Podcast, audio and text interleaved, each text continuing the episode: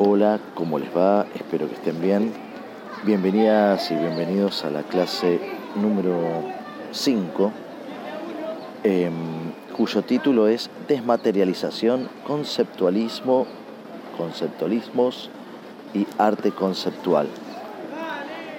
Eh, esta clase juega justamente como contraparte de em, la clase anterior en términos de eh, la unidad 3, en la cual trabajamos eh, toda la dimensión de objetualidad eh, de las obras de arte modernas y contemporáneas.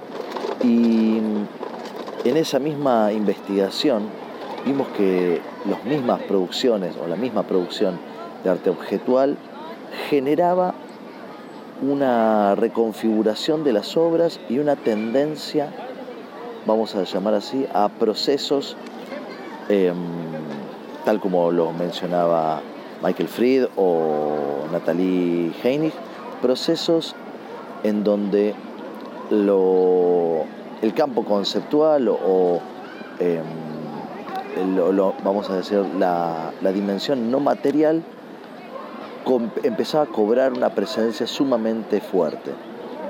Em, por lo tanto, nos vamos, y obviamente en esos textos también se comenzó a eh, contemplar eh, aspectos que tenían que ver con estos procesos de desmaterialización y procesos eh, que, que van a llevar justamente a el arte conceptual, por un lado, eh, y a los conceptualismos por otro.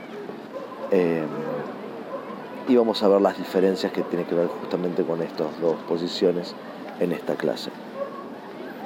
Los temas que vamos a tratar en esta clase tienen que ver con los modelos localizados, es decir, estas, estos procesos de desmaterialización que conllevan al conceptualismo y al arte conceptual, cómo están, em, cómo están siendo interpretados. Es decir, aquel arte que podemos denominar arte conceptual, que lo podemos eh, delimitar geográficamente en Estados Unidos y en Gran Bretaña, y por otro lado, aquello que podemos denominar los conceptualismos, que nos vamos a concentrar nosotros en el latinoamericano, pero que también podríamos pensar eh, justamente como lo menciona eh, la, la muestra o la exhibición Global Conceptualism eh, en el Museo Queens en Nueva York en el 99, cuyo uno de sus organizadores fue Luis Kamnitzer, que los conceptualismos podemos pensarlos también en función de otras prácticas que están más orientadas a la periferia, que devienen de otros países, de otras regiones, mejor dicho, tales como eh, América Latina, eh, Europa Oriental, incluso en ese momento eh, la Unión Soviética, África, Oceanía. Bueno, en definitiva,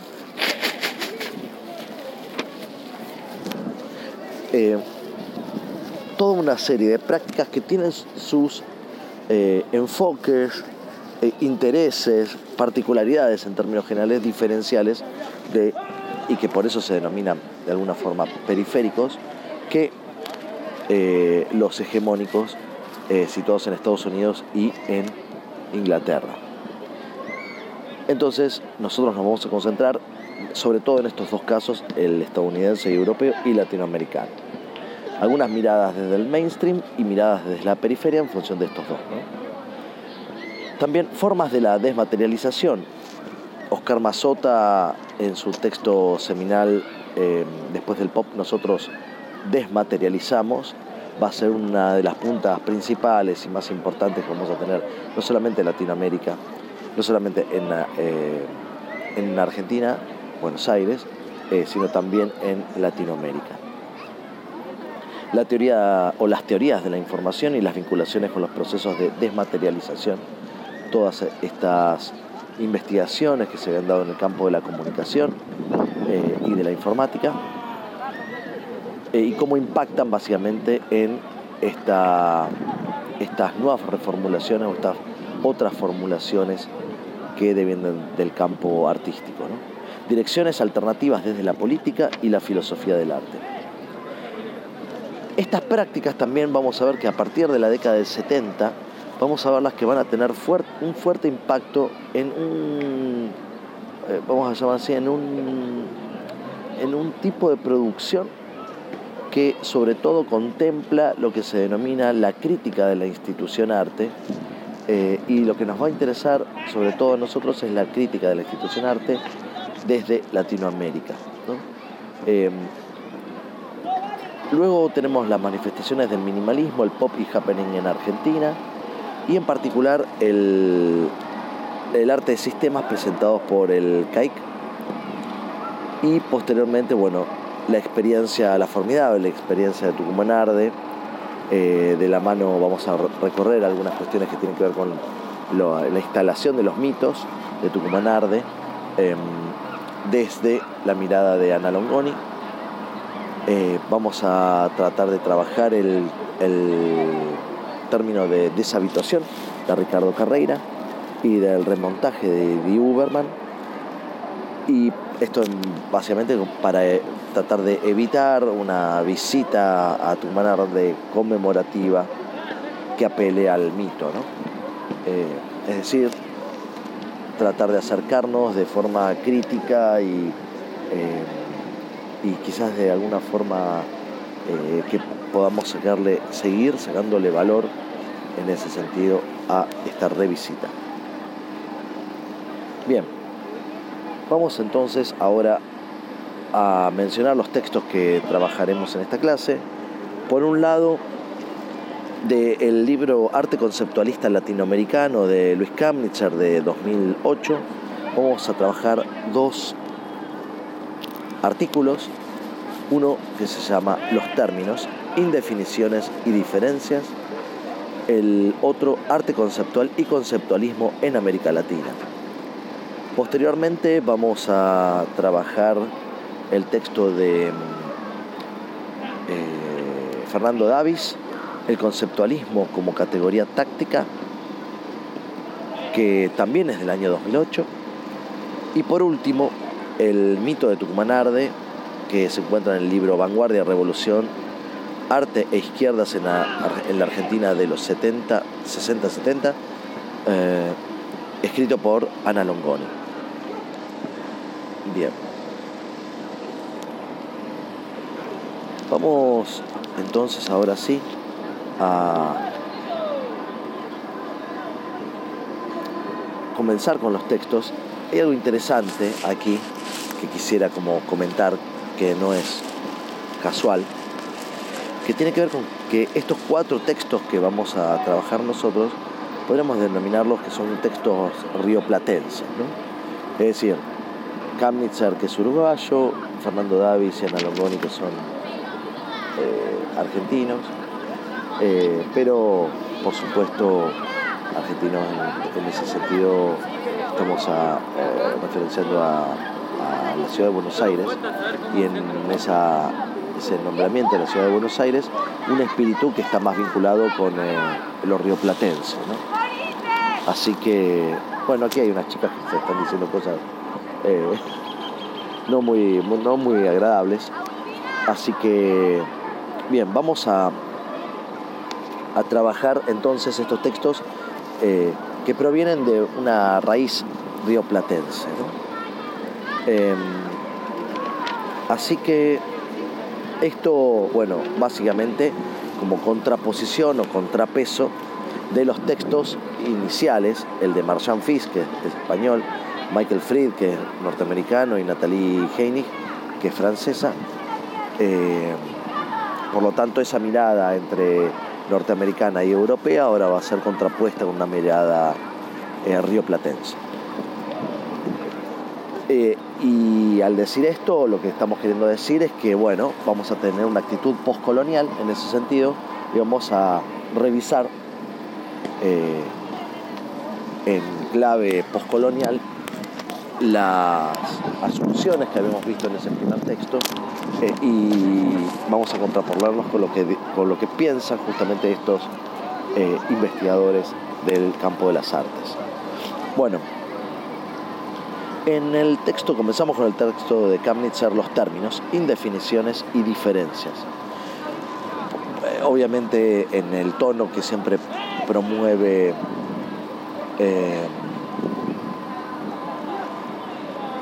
sus textos, o que comúnmente promueve sus textos Kamnitzer, que en un primer lugar parecen como desafiar los lugares comunes, pero no solamente es eso, sino que tienen una profundidad eh, sumamente iluminadora. Bueno, empieza a hablar sobre el artista profesional y hace referencia, bueno, dentro de los artistas profesionales como a estos dos campos eh, en términos de que no es lo mismo el artista profesional en el mainstream eh, que en la periferia. Y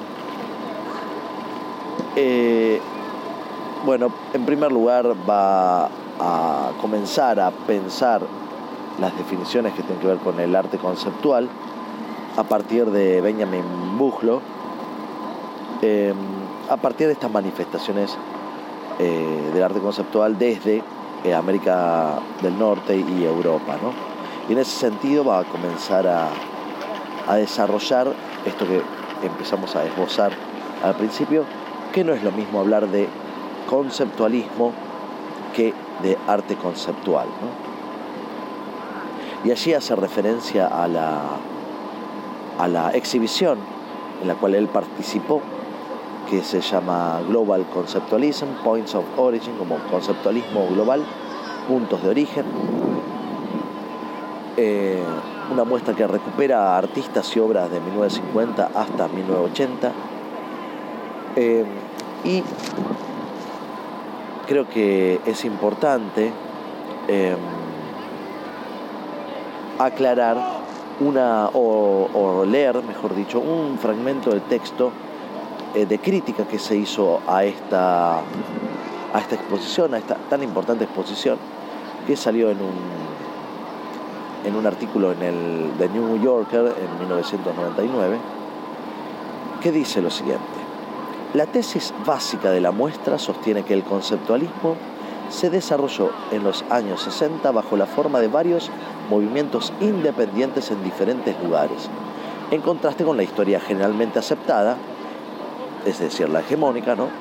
que enfatiza a un grupo central de artistas, sobre todo estadounidenses, hace menciona a Joseph Kossuth, Lawrence Weiner, eh, Sol Lewitt y Hans Hack, entre otros, y a ciertos satélites europeos importantes.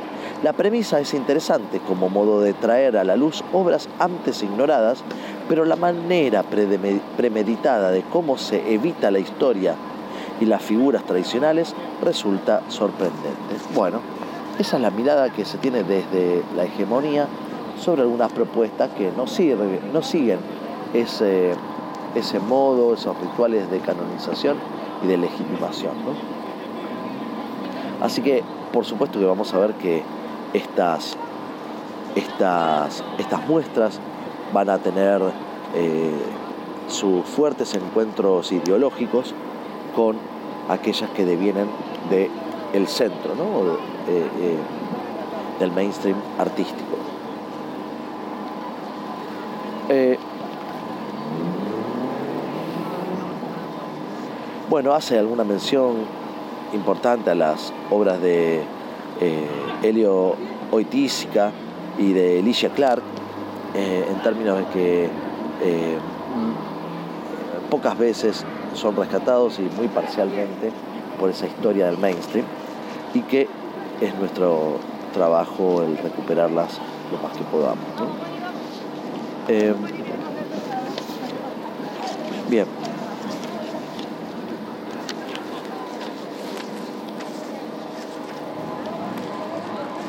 Eh, más adelante hace una mención interesante ya en la página 42, eh, como en general eh, hasta los años 60, dice Kamnitzer, ¿no? Eh, el arte del mainstream llegaba a la periferia por medio de reproducciones. En general esas reproducciones estaban acompañadas o eh, estaban insertadas en algún medio como un libro o como una revista especializada. Pensemos también nosotros cómo nosotros nos acercamos a las obras, incluso ahora, en el año 2019, sobre todo seguramente a partir de textos también, ¿no? Y sobre todo de internet y de los registros y las reproducciones que nos podemos encontrar en internet, ¿no? Es interesante porque no mucho de esto cambió, eh, por lo menos el acceso masivo que pueden tener las personas que les interesa el campo del arte contemporáneo. Eh, luego hace referencia a los términos, ¿no? estos términos que les interesa eh, atravesar habla sobre el término derivativo. ¿no? Eh, eh, todas estas reflexiones acompañan básicamente la idea de que el ready-made en la periferia tiene que ver sobre todo con el reciclaje. Esto es interesante, ¿no? Sobre todo, por lo menos nos da la sensación a nosotros que eh, somos bastante, tales como los italianos en el arte povera, somos bastante frontales y somos capaces de asumir esta situación. Entonces, vamos a ver que hay un término que utiliza el mainstream que hace referencia a lo derivativo. Dice, lo derivativo es una de las palabras preferidas para criticar y disminuir el arte de la periferia. Pero ese mismo arte descartado por ser derivativo, visto desde la periferia, muchas veces constituye una forma de apropiación, veamos qué tipo de operación utilizamos nosotros aquí, ¿no? La apropiación y transformación funcionales que se mezclan y sincretizan con creaciones locales. Determinadas formas, aunque adoptadas, son puestas en un contexto diferente y con otros significados. Estas expresiones pueden ser interpretadas como ejemplos de reciclaje, en una forma similar a lo que en la periferia sucede con las maquinarias. Los repuestos de maquinarias extranjeras son usados y reusados para las mismas funciones u otras, a veces con ayuda de alambre y de cinta adhesiva. Y aquí a nadie se le ocurre criticar. Cierra mención eh, de forma muy eh, pintoresca local eh, Luis también esta cuestión de la apropiación que muchas veces es señalado como algo peyorativo, negativo, que utiliza Latinoamérica. Eh, va a decir que a nadie se le ocurre condenar a Joseph Beuys por apropiarse de algunas ideas y técnicas de, de Steiner, ¿no? de Rudolf Steiner. así que es interesante porque luego va a decir que, bueno, evidentemente original no es lo mismo que derivativo. ¿no? Y hay algo fuerte que tiene que ver con la impredecibilidad social. Em, luego, en, relación, perdona esto, dice Kamnitzer, dentro, ya en la página C43, ¿no? el último párrafo, dentro del mainstream, la palabra opuesta a derivativo en esta discusión probablemente sea original. Esta es otra palabra cargada de ideología, basada en asunciones complejas como lo son el libre albedrío y el individualismo, en tiempos muy claros de meritocracia, también podemos eh, darnos cuenta de la carga tan importante ideológica que tienen estas palabras, estos términos que se usan, que parecen que no tienen carga ideológica, pero siempre la tienen.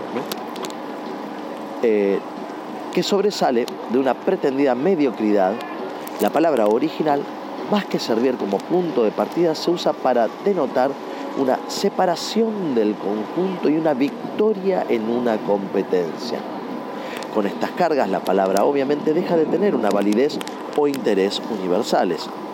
En las artes hemos internalizado este medio en tal forma que es imposible verlo imparcial y comprensivamente. Prefiero entonces, para estimar el interés, considerar la impredecibilidad local de una obra en lugar de su originalidad y el impacto e influencia de una obra de arte. Luego hace otro excursus, digamos, a la, al término ruptura. Dice, toda obra, entre comillas, original, o sea, en la página 44, perdón, eh, original, que ha logrado una ruptura, es importante porque en cierto contexto ha tenido una calidad de impredecibilidad. En ese mismo contexto, una obra es localmente derivativa porque repite algo ya conocido por su público y por lo tanto no es impredecible, sino redundante y trivial. Los procesos de apropiación y de reciclaje, frecuentemente facilitan la cualidad de lo impredecible en localidades nuevas. Eh,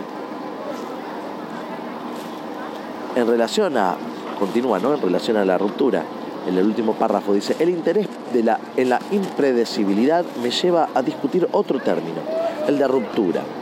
En, en la evolución estética de las culturas occidentales durante el siglo XX, la ruptura siempre fue vista como algo positivo, por lo menos en lo que refería al arte. Los conceptualismos del mainstream han sido tanto un producto de una rebelión en contra del arte que los precedió, como una consecuencia de él. Y en relación a eso también, bueno, hace mención a la generación del término de este neologismo protomovimiento, como para acomodar ciertos autores que entran en conflicto con esas categorías creadas, entonces bueno, los derivan como un lugar anterior, eh, pero bueno, vemos que son esfuerzos de, justificación. Eh, lo mismo que con eh, los términos post o neo, en donde cuestiones que no tengan que ver con el pasado, sino con el futuro, que recuperan cuestiones del pasado, muchas veces utilizamos esos neologismos. Eh, por último, vamos a leer la última parte de la página 46, que es muy interesante, eh, que dice que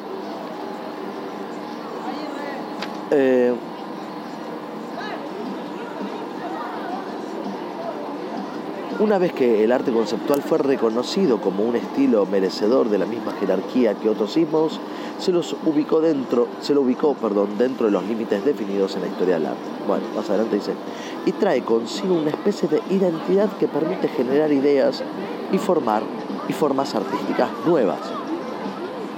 Y si no se genera algo nuevo, al menos se validan algunos pensamientos y formas ya existentes dentro de una teoría coherente.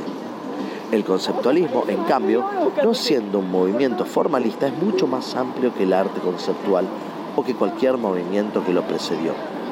No fue un movimiento estético más para ser clasificado dentro del desarrollo de las vanguardias euro-norteamericanas. El conceptualismo empezó en forma borrosa y mucho antes y fue una trama enorme de influencias y fuerzas históricas, culturales, políticas y económicas Hablando metafóricamente, los distintos caminos regionales lo atravesaron en distintos momentos y con sus propios relojes locales como si fuera una plaza. Es por eso que una búsqueda de coincidencias, usando criterios hegemónicos para una definición del conceptualismo, es una empresa sin importancia. Para tratar el tema, lo que se necesita es un estudio comparativo de las muchas versiones de conceptualismo. Esto es súper interesante porque eh, cuando nos ponemos a abordar seriamente las obras y los autores, eh, en una primera impresión nos puede parecer que bueno, sí, más o menos todo tiene que ver con alguna categoría o con las propiedades y características que se mencionan de la categoría, pero eh, si continuamos la observación y la lectura de textos críticos hasta de los mismos autores, empezamos a reconocer que eh, empieza a haber más diferencias que coincidencias. Y es aquí donde el trabajo crítico empieza a surgir. Bueno, luego, y voy a resumir de forma muy, muy, muy, muy rápida, el siguiente artículo tiene que ver con arte conceptual y conceptualismo en América Latina. Allí eh, en este artículo Kamnitzer intenta, perdón, eh, estoy acá en una plaza y eh, estoy bajo en un ataque tremendo de unas semillas de estos bananos que son como muy fuertes. Eh, así que la alergia asoma muy fuertemente. Bueno, les decía que aquí eh, intenta trabajar las diferencias que encuentra entre el conceptualismo y, eh, vamos a decir, entre el conceptualismo del mainstream, ¿no? Eh, Estados Unidos y eh, Gran Bretaña, y el latinoamericano. Entonces, menciona cuatro grandes áreas que en América Latina frecuentemente se ubican en un contexto politizado, ¿no? porque muchas veces se va a hablar de eh, como un conceptualismo eh, ideologizado o ideológico o politizado. Esas cuatro áreas son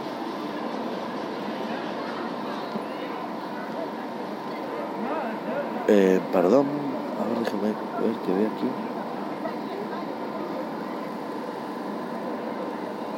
Así, ah, Ahí está.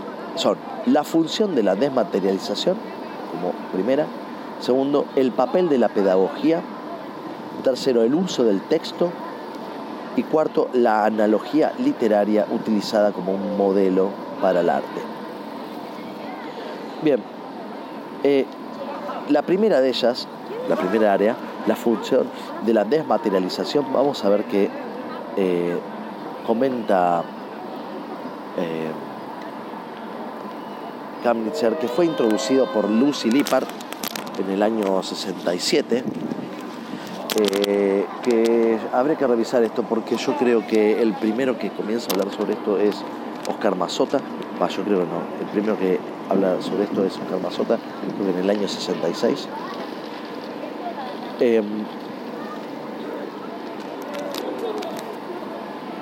Y eh, no es muy consistente la presentación de Lucy porque vamos a ver que hay varias, em, varios momentos en la definición. Eh, en primer lugar, eh, como la primera versión indica que tiene que ver el término, la utilización del término desmaterialización con una respuesta al énfasis exagerado de la artesanía en el arte. Em, y el segundo tiene que ver sobre todo eh, con la falta de fe en las instituciones culturales y los sistemas económicos existentes eh, que afectaron la emergencia del arte desmaterializado. Eh, dice, la opinión más común en el mainstream es que la desmaterialización es una consecuencia lógica del reduccionismo típico del movimiento minimalista norteamericano pero para entender el conceptualismo al conceptualismo latinoamericano es importante distinguir claramente entre desmaterialización y reduccionismo. Lo que claramente va a expresar aquí em, eh, Luis Kamnitzer tiene que ver con eh, esta eh, esta forma de entender eh, los procesos de significación que muchas veces más que en relación a, al término desmaterializar, desmaterializar o en términos de la desmaterialización están más vinculados a, una, suerte de reduccionismo.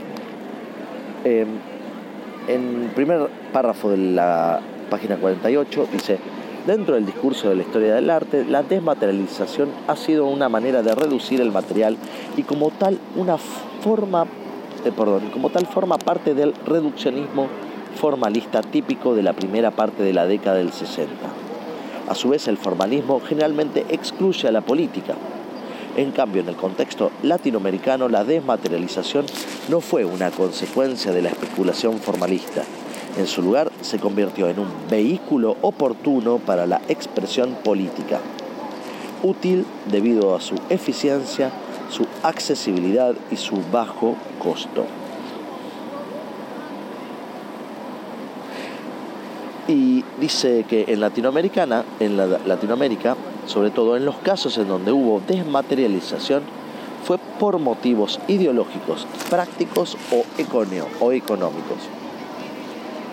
Em, luego menciona bueno, el anti-happening, eh, un evento sumamente importante que llevaron a cabo Eduardo Costa, Raúl Escari y Roberto Jacobi en el año 66. Eh, ellos habían formado lo que se llama el grupo de arte de los medios y hay una muy linda descripción en relación a esto. Eh, reflexiona Kamnitz, dice si en vez de desmaterialización no habría que llamarlo eh, a lo que realizan en el mainstream eh, como antimaterialismo en realidad, ¿no? En Estados Unidos, quizás habría sido un término más apropiado. Em, posteriormente, eh,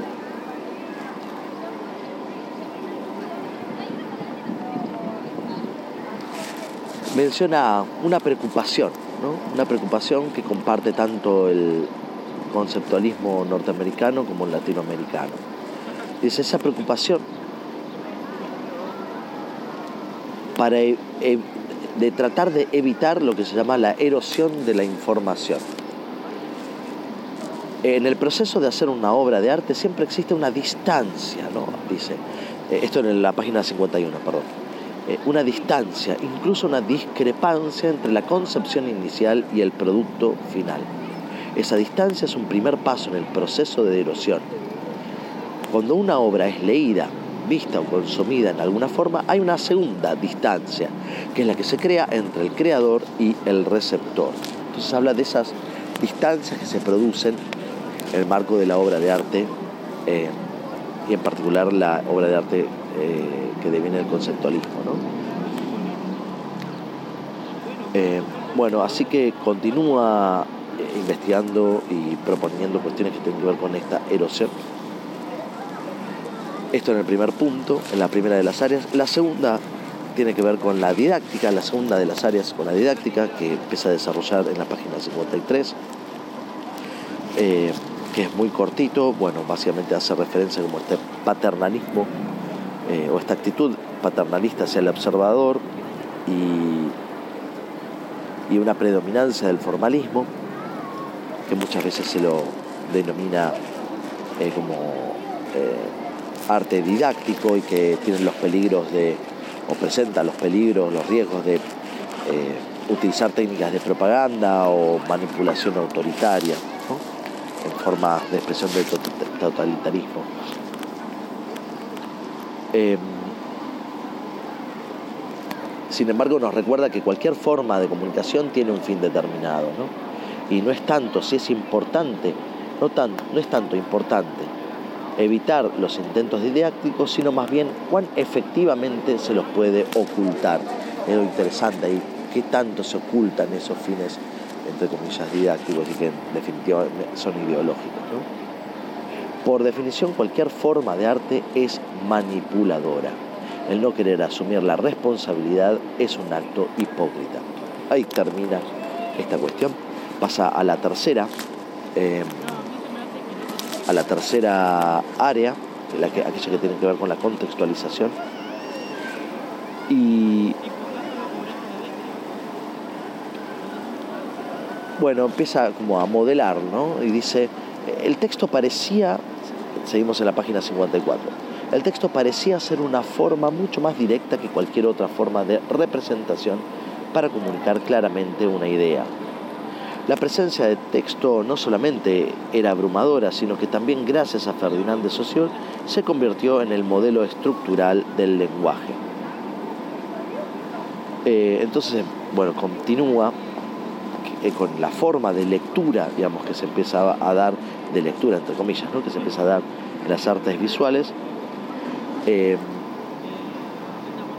y también menciona que, igual que en Europa, con el letrismo el interés en el texto precedió al minimalismo en el arte, mientras que en Estados Unidos sucedió lo opuesto. La poesía concreta y los textos teóricos eh, prefiguraron los razonamientos minimalistas En Argentina, las especulaciones que sobre la información, significado y representación tuvieron lugar en 1965 y 66 precedieron el desarrollo tardío del minimalismo argentino. Eh, muchas veces eh, se habla de postminimalismo y el arte conceptual en Estados Unidos se lo enmarca como una práctica postminimalista. Es interesante esa, esa conexión ¿no? con el minimalismo. Mientras que en América Latina, dado que el interés por en el texto precedió al minimalismo, no hubo presión alguna para hacer esa conexión. El texto quedó libre para convertirse en un vehículo para otras ideas dentro del contexto artístico. Y la cuarta área, la analogía literaria como modelo para el arte, dice que el rol, ya en la página 56 cerrando, el rol que juega el texto y con el uso de las analogías literarias utilizadas para ayudar en la comprensión del arte. Perdón, perdón, al margen de las consideraciones anteriores dice, hay otra diferencia entre ambos conceptualismos. Está conectada con el rol que juega el texto y con el uso de las analogías literarias utilizadas para ayudar en la comprensión del arte. Em, bueno, podemos decir que con esto eh, cerramos un poco una introducción, una breve introducción a estos dos textos y vamos a pasar al texto de Davis, el conceptualismo como categoría táctica. Eh, para tratar de pensar este texto yo quisiera eh, dirigirnos a, hacer al revés, ¿no? dirigirnos a la última página, la página 40,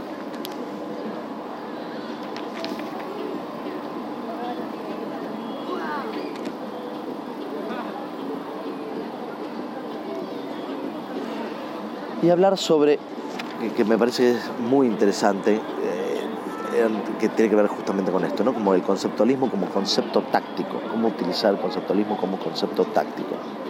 Dice, el término conceptualismo no es potestad exclusiva del centro, ¿no? en, esta dicotomía entre centro y, y periferia. Al fin y al cabo, un término depende de los usos que hagamos con él. El problema es entonces cómo usarlo. Y aquí hace esta referencia que me parece maravillosa.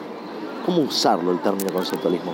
Mediante un desarme táctico de sus rígidas ataduras significantes, susceptible de interpelarlo en las asignaciones de sentido móviles y cambiantes que tramaron sus sucesivas y simultáneas reinscripciones, haciéndolo entrechocar, tensionando sus bordes con las categorías otras que artistas y teóricos propusieron fracturando su estabilidad desde un trabajo crítico de la escritura que apueste a darles densidad y al mismo tiempo sea capaz de sostenerlo en una perturbadora no definición sin clausurar sus problemáticos contornos. Esto para mí es como el deseo de toda práctica crítica, ¿no? Cómo uno es capaz de generar un pensamiento que no termine en una definición, eh, y por lo tanto que no clausure todos los problemas que desarrolla, sino justamente ponerlos de forma explícita como para pensar esos problemas. Bueno, em, con esto puesto como en, mira principal, eh, Fernando Davis va a presentar esta discusión en tres partes. ¿no? La primera dice, propone repensar algunas problemáticas presentadas por Benjamin Bullock, que ya habíamos hablado de él, eh, ya fíjense cómo se conectan. ah, muchas gracias, querido. Muchas gracias. Eh, acá un pibe divino que se dio cuenta que se me había caído un, texto. Bueno, eh, decíamos que ya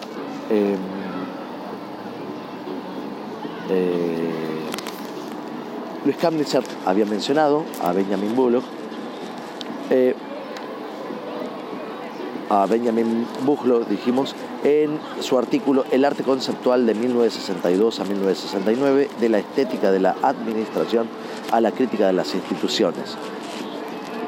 Entonces va a tratar de repensar ese texto que es fabuloso. Eh, eh, eh, contemplando justamente los desarrollos de las prácticas artísticas conceptuales en Latinoamérica. La segunda tiene que ver con revisar la supuesta relevancia de las estructuras primarias en el campo artístico argentino y su vinculación con la vanguardia internacional. Vamos a ver que, bueno, como hemos comentado anteriormente, no es tan fuerte esa vinculación, eh, sino más bien estratégica en términos de posicionamiento de los artistas. Y en tercer lugar, eh, sostiene una apropiación y un uso táctico de la categoría conceptualismo.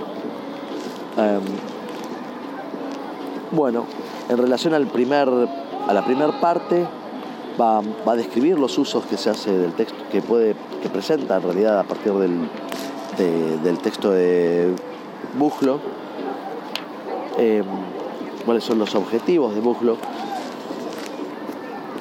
y va a mencionar, bueno, la obra Ejercicio sobre un conjunto de Ricardo Carreira, que también recomiendo buscarlo, que es una obra sumamente interesante eh, eh, y aleccionadora. Em, bien. Luego hace mención a las posiciones. Eh, perdón,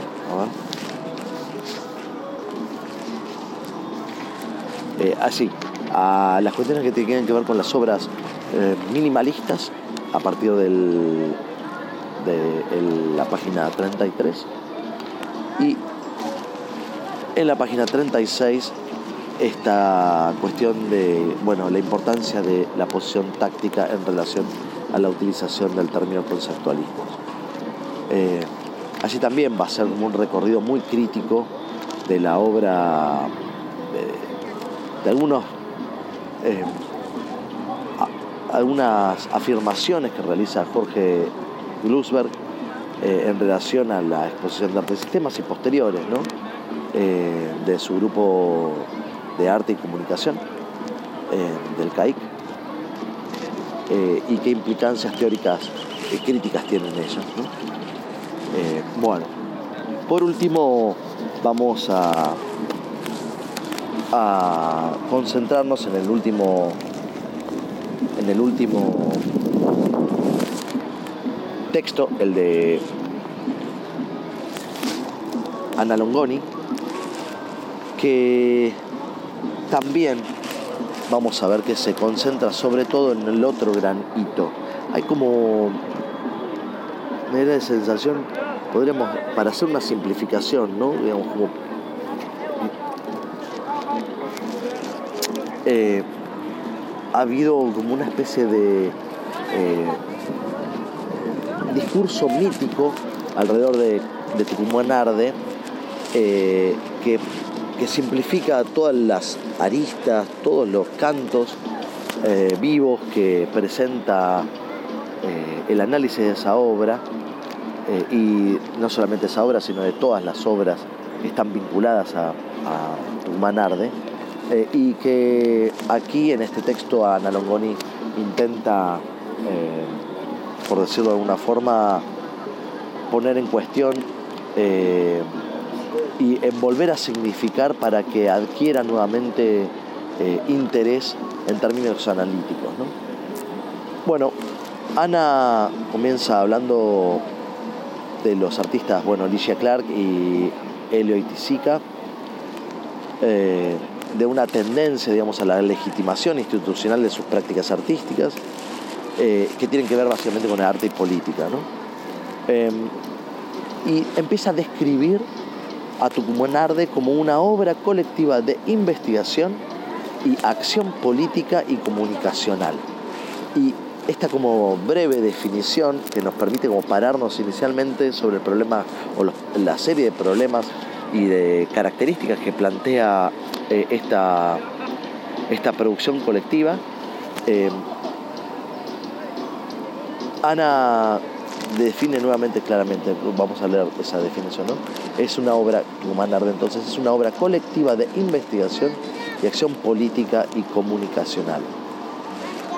Dice más adelante, eh, hoy Tucumán Arde no incomoda, su valor revulsivo parece ser parte del pasado Los indicios de canonización lo son también de su domesticación y pacificación en el interior de un relato que conviene a cierta lógica fetichizadora y sus recortes unidimensionales de sentido. Fíjense cómo intenta en esta frase mostrar cuál es la actualidad de Tucumán Arde, por lo menos en determinado circuito artístico. Esto lo escribe, bueno, lo publica en 2014, así es probable que tenga ya unos años este artículo. Y sin embargo, bueno, trata de traerlo nuevamente presente con todas sus aristas vivas, como decíamos anteriormente. Eh, y siempre, bueno, comenta ¿no? que todo mito es un, es un relato despolitizado. Eh, y va a tratar de, de pensar cuál, qué tipo de ingreso tuvo Tucumán Arde al canon eh, artístico. Y dice que bueno, este ingreso tiene que ver con un doble proceso de legitimación. Por un lado, como episodio fundante del conceptualismo ideológico latinoamericano y por otro como madre de todas las obras de arte político. Em, aquí lo que comenta también tiene que ver con como esta especie de transformación de esta, de esta obra en ícono, con lo cual ocluye lo singular de su problematicidad histórica y es parte de nuestra actividad el tratar de, ponerla en valor nuevamente. Em, hay distintos espacios de discusión, dice, con respecto a esto, ¿no? Está el campo artístico, el campo académico y también el activismo eh, o artivismo, que también luego vamos a verlo en relación a, eh, un, texto de Diane Taylor más adelante en el curso. Eh, dice, bueno, en concreto, ¿qué podemos decir de Tucumán Arde? Bueno, va a decir Ana Longoni que articula básicamente dos, dos áreas, la experimentación artística y la acción política. Y describe cuatro áreas principales. La primera tuvo que ver con la investigación, la segunda con una campaña masiva de comunicación de sus resultados, eh, luego con una exposición de los resultados eh, de investigación y campaña.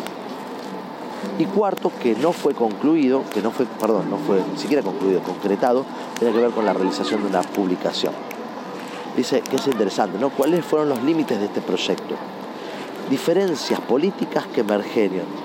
Entre otros, estos límites que el mito no deja pensar son las diferencias políticas que emergieron dentro del colectivo y entre artistas y sindicalistas, los riesgos del trabajo legal en medio de una dictadura, el deterioro de la dimensión estética del proyecto al privilegiar la dimensión comunicacional y masiva y los alcances reales en su acción de socavamiento de la propaganda oficial. Bueno, luego, ¿qué es lo que pasa de Tucumán Arde? ¿Qué, qué, acciones, qué, em, eh, qué tipos de de presentación tuvieron, tuvo esta muestra. bueno, comenta algunos tempranos rescates, por ejemplo, eh, en una revista newyorkina que se llama The Drama Review en 1970, un, ah, dos importantes dossiers, Argentine Subversive Art, eh, Arte Subversivo Argentino, luego en la revista parisina eh, Los hijos de Marx y Mondrian en el 71 y en el 73 el, bueno, el famoso libro de Lucy Lippard, Seis años, la desmaterialización del, del objeto de arte de 1966 al 72. Eh, ya en el 74 también eh, Simon Marchand Fils, del arte objetual al arte concepto, eh, que algunos de esos textos los estuvimos trabajando nosotros. Eh, en relación al conceptualismo ideológico. ¿no? Esta es la forma que tiene de presentarse estas producciones, esta producción en particular de Tucumán ¿no? como parte del conceptualismo ideológico. Y estos rescates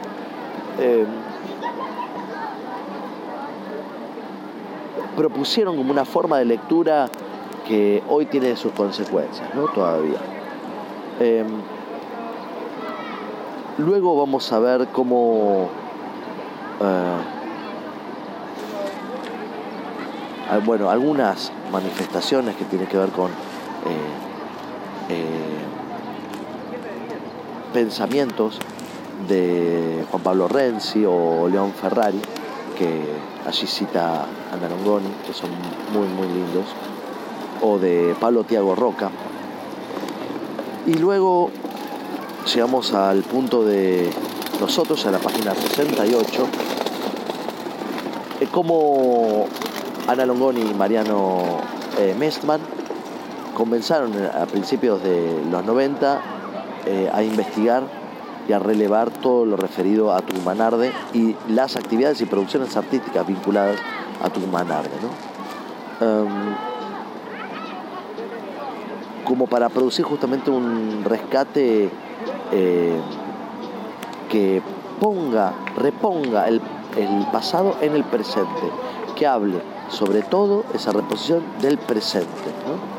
Es tanto como una, no hay, no hay posibilidad de traer algo que ocurrió en el pasado, sino lo único que podemos hacer es como reponer algo que ocurrió en el pasado en el presente y que esto quizá hable más del presente que eh, del pasado. Em,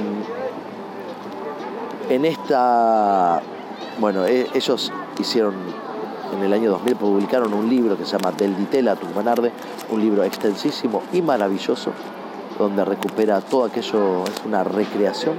Eh, eh, no, en, en, términos de dramatización, sino realmente en términos de, ponernos al día de hoy en, forma muy vívida, eh, incluso casi ya después de 20 años de existencia de este texto,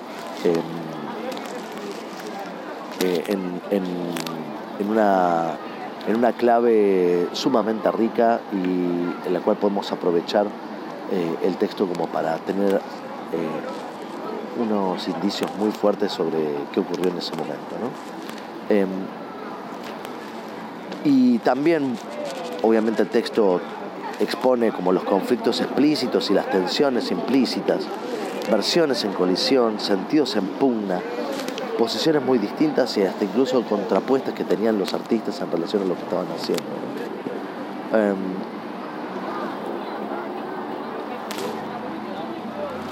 bueno, ¿qué riesgos comenta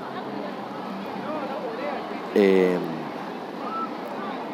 Ana Longoni puede traer esta revisita, por, podemos decirlo de esta forma, de Tucumanarde? Bueno, básicamente redundar en una mitificación acrítica, convirtiéndola en una suerte de escena primigenia, esto ya al final de la página 70, e igualmente anquilosada del cruce entre arte y política o en el símbolo y modelo del arte activista, como bien señala Jaime Bindel en un artículo de 2008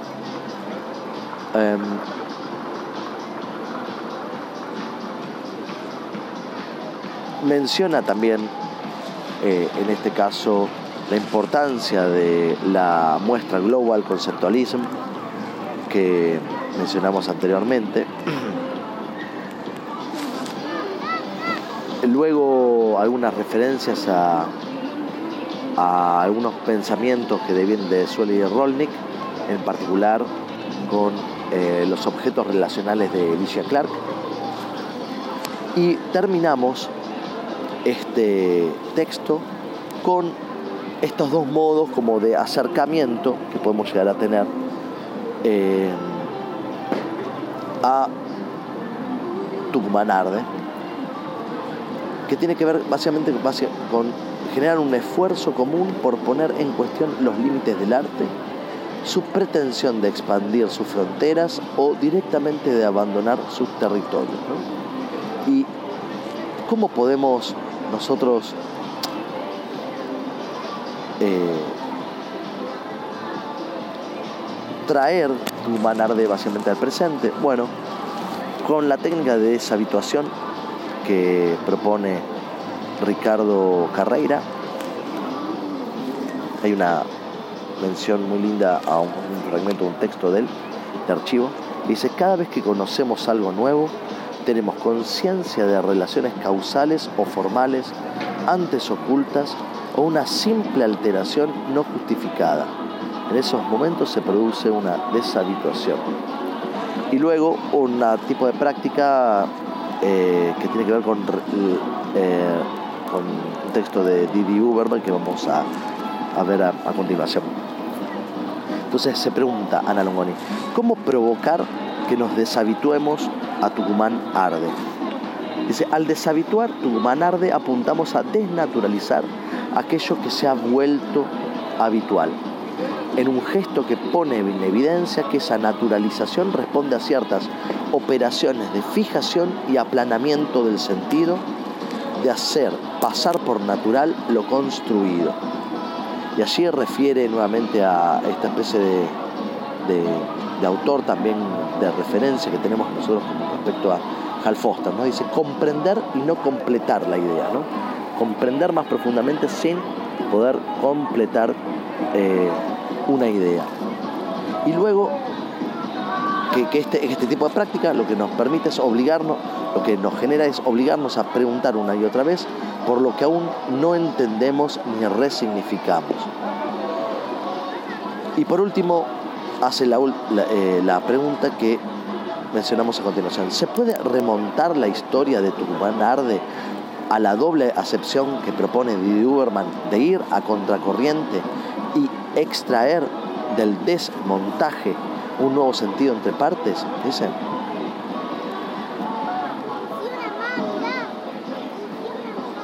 Y lo que, lo que propone aquí es explicitar la imposibilidad, la necesidad ¿no? de explicitar la imposibilidad de todo relato único. Esto es fundamental. ¿no? Volver sobre esta historia de manera fragmentaria. Nuevamente, vean cómo lo fragmentario vuelve a aparecer como una, la única forma de, parece ser como la única forma, nos preguntamos, ¿no? Si no, no, es al menos eh, una forma insistente de conocimiento, ¿no? A partir de lo fragmentado en nuestra época. Volver entonces, decíamos, sobre esta historia de manera fragmentaria en sus efectos, en los destellos y las sombras que la hacen palpitar y la desmarcan permanentemente de su fijación en un pasado ya sido señalar las mecánicas de poder, las posiciones en conflicto que construyen determinados relatos acerca de, esta, de esa experiencia y administran su sensibilidad. Reponer el espesor conflictual de una experiencia, experiencia que quedó reducida, es decir, aplanada. Por último, agitarla en el presente. Bueno, podemos decir que estas son como las ideas principales eh, que presenta Longoni, eh, como las ideas principales, perdón, no son las ideas principales, son algunos ejes eh, como para ayudar a posicionarnos en las lecturas de estos textos, que me parece que son sumamente ricos y necesarios para completar los textos anteriores que provenían más que nada del centro y no de la periferia. Eh, y tener un panorama mucho más abierto y no único. Bueno, perfecto. Por ahora eh, terminamos aquí la clase, casi una hora, y nos vemos en la próxima. Muchas gracias. ¿eh?